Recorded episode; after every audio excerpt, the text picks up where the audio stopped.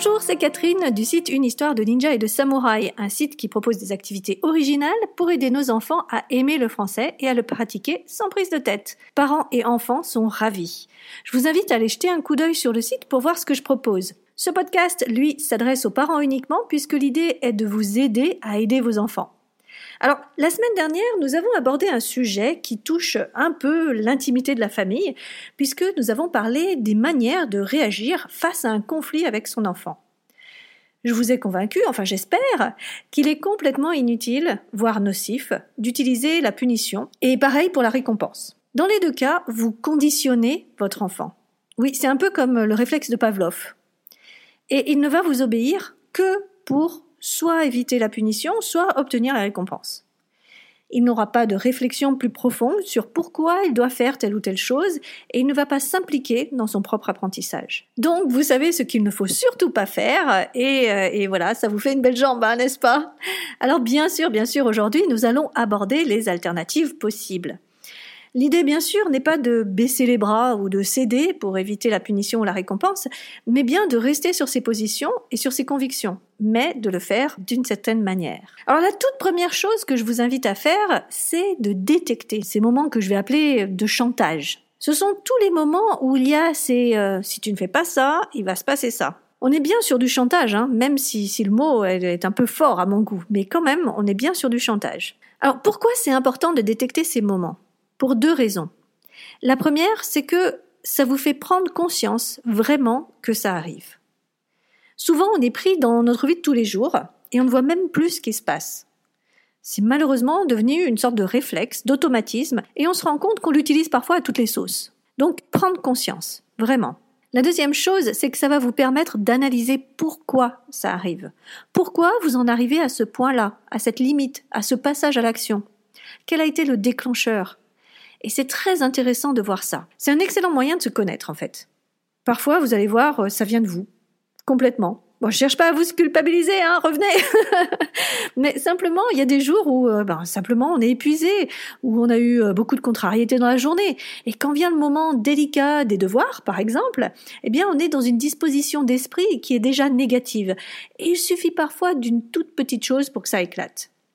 Vous verrez aussi que parfois, c'est parce que votre enfant va trop loin. Il dépasse des limites que vous-même estimez importantes et dont lui n'a peut-être pas conscience. Dans tous les cas, pour ma part, j'en suis arrivée à la conclusion que nous, parents, utilisons ce chantage, punition ou récompense, que dans des cas extrêmes. Ce que j'appelle extrême, c'est par exemple quand votre enfant se roule par terre au moment de faire une dictée avec vous. Maintenant, tu te lèves, tu prends ton stylo, sinon pas de tablette pendant une semaine. Ou bien, euh, bien sûr, euh, écoute, reprends ton stylo, installe-toi, après promis, je te fais un chocolat chaud. Non, à chaque fois, c'est la solution facile quand on ne sait plus comment faire. Mais je vous propose d'avoir votre propre réflexion et d'analyser par vous-même tous ces, moments que vous aurez détectés. Si vous voulez les partager en commentaire, d'ailleurs, euh, ça permet aussi de rassurer d'autres parents. Euh, quand on sait qu'on n'est pas le seul à se retrouver dans des situations compliquées comme ça, eh bien ça rassure. Alors donc, première chose, pointez du doigt ces moments. Ensuite, je vais vous découper en deux la solution de ces alternatives. Parce que la première chose à faire, à mon sens, c'est éviter ces situations. Comment les éviter? Eh bien, en anticipant. Dans le prochain podcast, promis, je vous donnerai aussi des pistes pour gérer le conflit lui-même quand il arrive. Mais donc aujourd'hui, euh, je vais essayer de vous apprendre à anticiper. Si votre enfant ne fait pas son français, ou traîne des pieds, ou a du mal à s'y mettre, eh bien, il a ses raisons. Et la première chose à faire, c'est écouter ses raisons. L'écoute, ça a l'air facile, hein mais c'est pas si facile que ça en a l'air. Il faut arriver à se mettre dans sa peau, à son niveau, et surtout, surtout, ne pas le juger. Et c'est très difficile pour nous parents. Pourquoi? Parce que nous, nous sommes convaincus que le français est essentiel, qu'il faut vraiment qu'il apprenne euh, s'il veut réussir un minimum dans la vie. Euh, on a en quelque sorte cette urgence, cette pression, cette conviction en tête. Et eh bien, il va falloir s'en détacher pour réellement écouter notre enfant. Et c'est ça qui est difficile. Il faut donc se préparer, euh, se dire euh, bon, quoi qu'il dise, je l'interromps pas, j'écoute jusqu'au bout. Vous pouvez aussi noter mot à mot ce qu'il dit. Le fait de prendre note peut permettre de garder une distance avec ce qui est dit. Attention, il ne faut pas non plus que ce soit perçu comme un interrogatoire au commissariat où tout ce qui est dit est consigné et peut-être retourné contre vous. Euh, donc on peut le faire, mais bien sûr avec son accord et en expliquant que ça peut nous aider à le comprendre.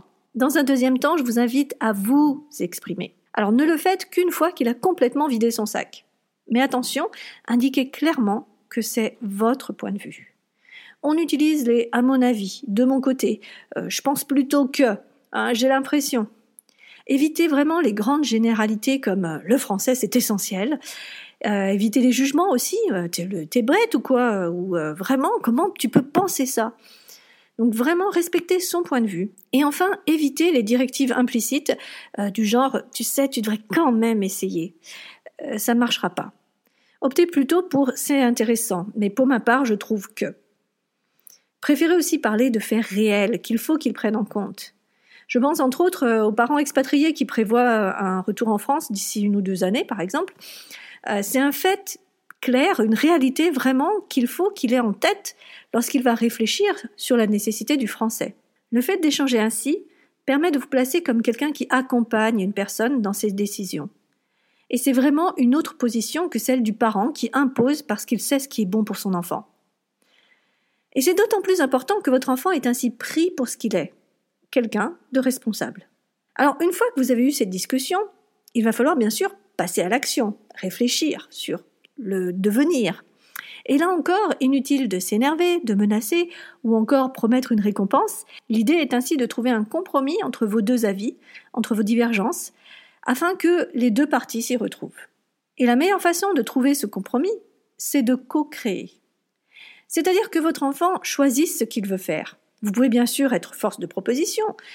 Ça peut être euh, se donner un challenge de lecture, ça peut être euh, prendre des séances d'écriture avec moi par exemple, ça peut être s'inscrire à des cours de formation à distance. Proposez-lui différentes choses et laissez-le choisir en toute honnêteté. Et respectez son choix jusqu'au bout. Votre enfant sentira qu'il s'engage dans son propre apprentissage. Regardez pour nous. Quand nous prenons nous-mêmes une décision, nous sommes souvent plus à même d'aller jusqu'au bout. C'est un choix que l'on assume. Et, quelque part, ça a quelque chose de très satisfaisant de se dire, voilà, j'ai fait cette décision et je suis allé jusqu'au bout. Eh bien, pour notre enfant, c'est pareil. Sauf que, euh, là, nous sommes en janvier, donc nous le savons très bien, quand bien même nous prenons de bonnes résolutions, des choix vraiment qui viennent du fond du cœur, quand on en parle, vraiment, on est certain que on va faire ça cette année, eh bien oui, je vais reprendre le sport, c'est sûr. Eh bien, on sait qu'à la longue, notre décision s'étiole. Et euh, au jour le jour, pris dans le quotidien, euh, toutes les bonnes excuses finalement se profilent pour que les baskets restent au placard. Donc déjà, il faut avoir cette compréhension. Oui, il a choisi lui-même il a été vraiment honnête, il a été, euh, il était convaincu quand il a pris cette décision. Ce n'est pas pour autant qu'il va passer à l'action et se mettre gaiement au français. Il y a donc une troisième chose à faire pour éviter la situation de conflit, et c'est ce que j'appelle la coopération. Si vous voyez votre enfant comme quelqu'un qu'il faut changer, vous n'y arriverez pas. On ne peut pas contrôler les autres, on ne peut pas les changer, c'est juste pas possible. Il faut que ça vienne d'eux-mêmes. Mais par contre, on peut les aider Comment? Et comment? Eh bien, c'est là tout l'art de ce que j'appelle la coopération. Ça peut être devenir un exemple, une personne inspirante pour son enfant. Si vous-même vous êtes curieux du français, par exemple, euh, que vous lisez en français, vous donnez à votre enfant une image qui peut lui plaire, vers laquelle il voudra tendre. Ça pourrait être aussi lui donner des méthodes pour que ce soit plus facile pour lui. Ça peut être euh, l'aider à s'organiser, si vous avez opté par exemple pour une formation à distance, vous pouvez donner à votre enfant un planning qu'il remplira lui-même. Mais voilà, l'idée principale, c'est de co-créer ce quotidien ensemble et en accord. La coopération, c'est comme dans une équipe sportive. C'est aussi être compréhensif quand il y a débat, c'est aussi être encourageant, euh, c'est donner une place dans l'équipe et la respecter, ne surtout pas faire à sa place. C'est aussi enfin savoir apprendre de lui. Car oui, votre enfant a aussi des choses à vous apprendre. En résumé, nous pouvons éviter d'arriver à cette zone de conflit qui nous fait démarrer au quart de tour et qui nous fait utiliser des moyens qui ne nous plaisent pas vraiment, hein, la punition ou la récompense. Donc nous pouvons éviter ces moments tout d'abord en les détectant, ensuite en anticipant, troisièmement en discutant et en laissant la décision à notre enfant, et enfin en lâchant notre position de ce que j'appellerais les petits chefs et en optant pour une position d'accompagnement et de coopération. Alors qu'en dites-vous? Qu'est-ce que tout ce que je viens de vous dire vous inspire? Est-ce que c'est quelque chose qui vous semble réalisable chez vous? Pour moi, cette notion euh, que la famille, c'est finalement une équipe, c'est quelque chose de très important. Je cherche toujours, personnellement, dans ma famille à moi, à ce que chacun trouve sa place et ait sa place. Et que tous, on s'entraide. J'ai bien dit tous, ça vaut vraiment pour moi aussi. J'ai besoin d'avoir ma place, mais aussi d'avoir de l'aide, de savoir que je peux compter sur les autres. Alors je vous invite bien sûr, comme d'habitude, à partager vos remarques, vos expériences, vos anecdotes dans les commentaires. Vous pouvez aussi tout à fait, si vous voulez pas que tout le monde lise votre histoire, m'envoyer un message privé par mail ou par le formulaire de contact sur le site. Je réponds absolument à tous les mails. Euh, et je suis toujours euh, très curieuse et avide euh, de lire tous vos commentaires. Vous aimez le podcast Le français comme j'aime, vous pensez à cet ami qui est parent aussi et qui a aussi des problématiques de ce genre, Partagez donc cette émission avec lui et avec d'ailleurs toute personne que cela pourrait intéresser. Vous pouvez aussi m'aider par un geste très simple, mais je sais qu'il demande du temps. Donc euh, merci par avance de prendre ce temps-là. Il suffit simplement d'aller sur iTunes et de mettre 5 étoiles. Ça me permet d'être plus visible et donc de toucher encore plus de parents. Je vous remercie vraiment par avance du fond du cœur. La semaine prochaine, donc, maintenant que vous savez comment éviter le plus possible ces situations épineuses, nous verrons que faire quand vraiment le conflit est inévitable. Sur ce, je vous souhaite une excellente semaine et je vous dis à bientôt pour la suite des aventures. Bye bye.